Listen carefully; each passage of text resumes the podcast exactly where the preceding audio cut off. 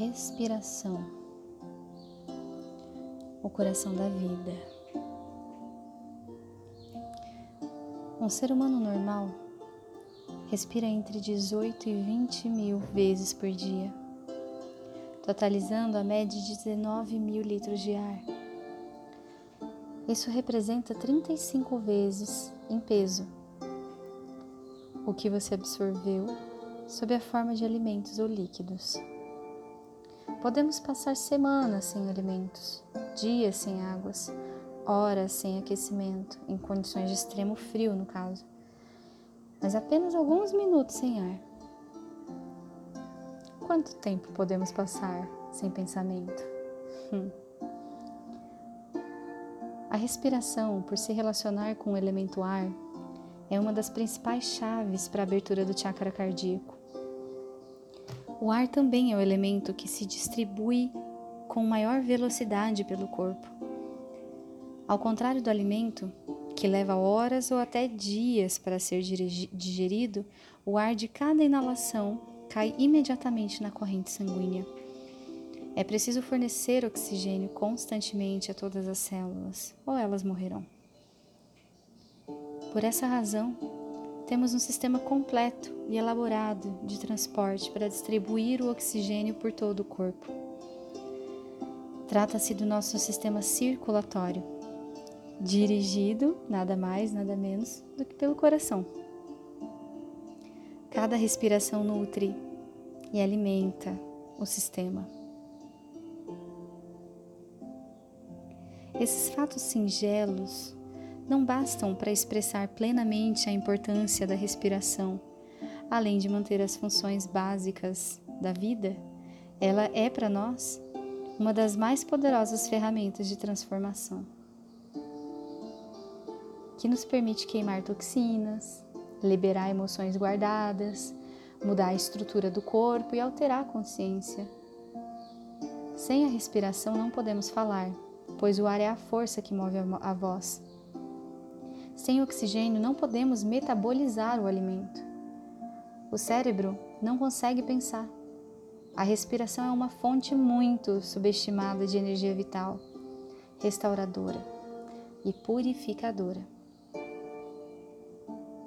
Infelizmente, as pessoas em geral não respiram profundamente. Um par de pulmões normal pode comportar cerca de um litro de ar a cada respiração você pode comprovar essa afirmativa se respirar normalmente e depois verificar que quantidade adicional de ar consegue acrescentar. Enquanto estiver fazendo essa manobra, veja qual é a sensação de respirar profundamente. Observe se as regiões do peito estão tensas e como isso restringe a respiração. Faça uma massagem suave nessas áreas. Soltar o peito e a parte superior das costas por meio de massagem ou da liberação de emoções ajuda a aprofundar a respiração. Em virtude da baixa exigência de esforços físicos, a maior parte das atividades intelectuais leva à respiração superficial, que se torna um hábito. Medos frequentes, como ansiedade, depressão, tabagismo e poluição ambiental, também provocam privação respiratória habitual. Esse hábito, uma vez formado, acarreta metabolismos mais lentos, níveis de energia mais baixos e deposição de toxinas no corpo, contribuindo para um ciclo que se perpetua.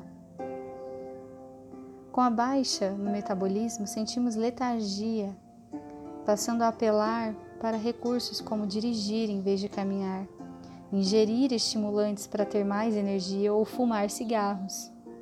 Hum, para estimular o peito. Nada disso ajuda a respiração.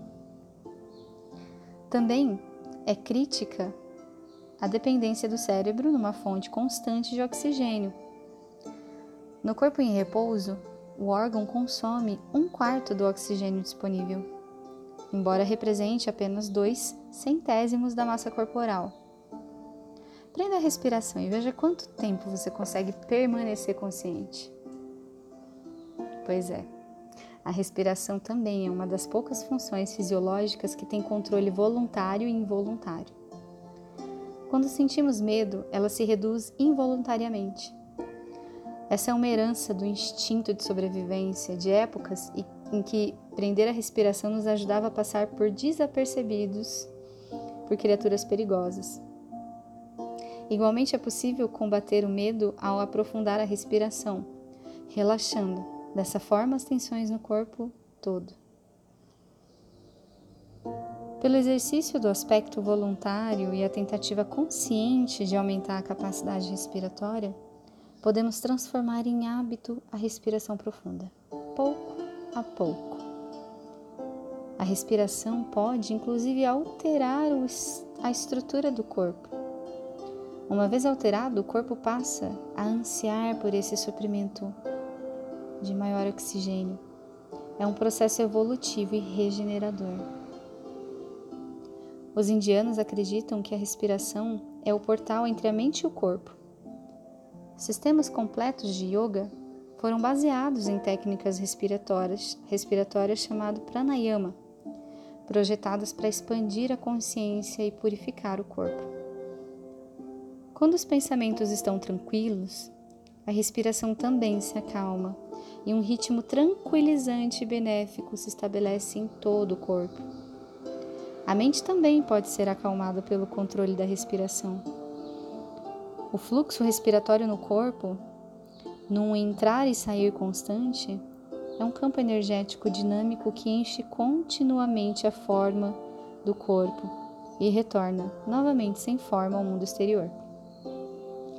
As técnicas de pranayama são projetadas para nutrir os circuitos psíquicos e espirituais do corpo, como os principais nadis e os meridianos da acupuntura.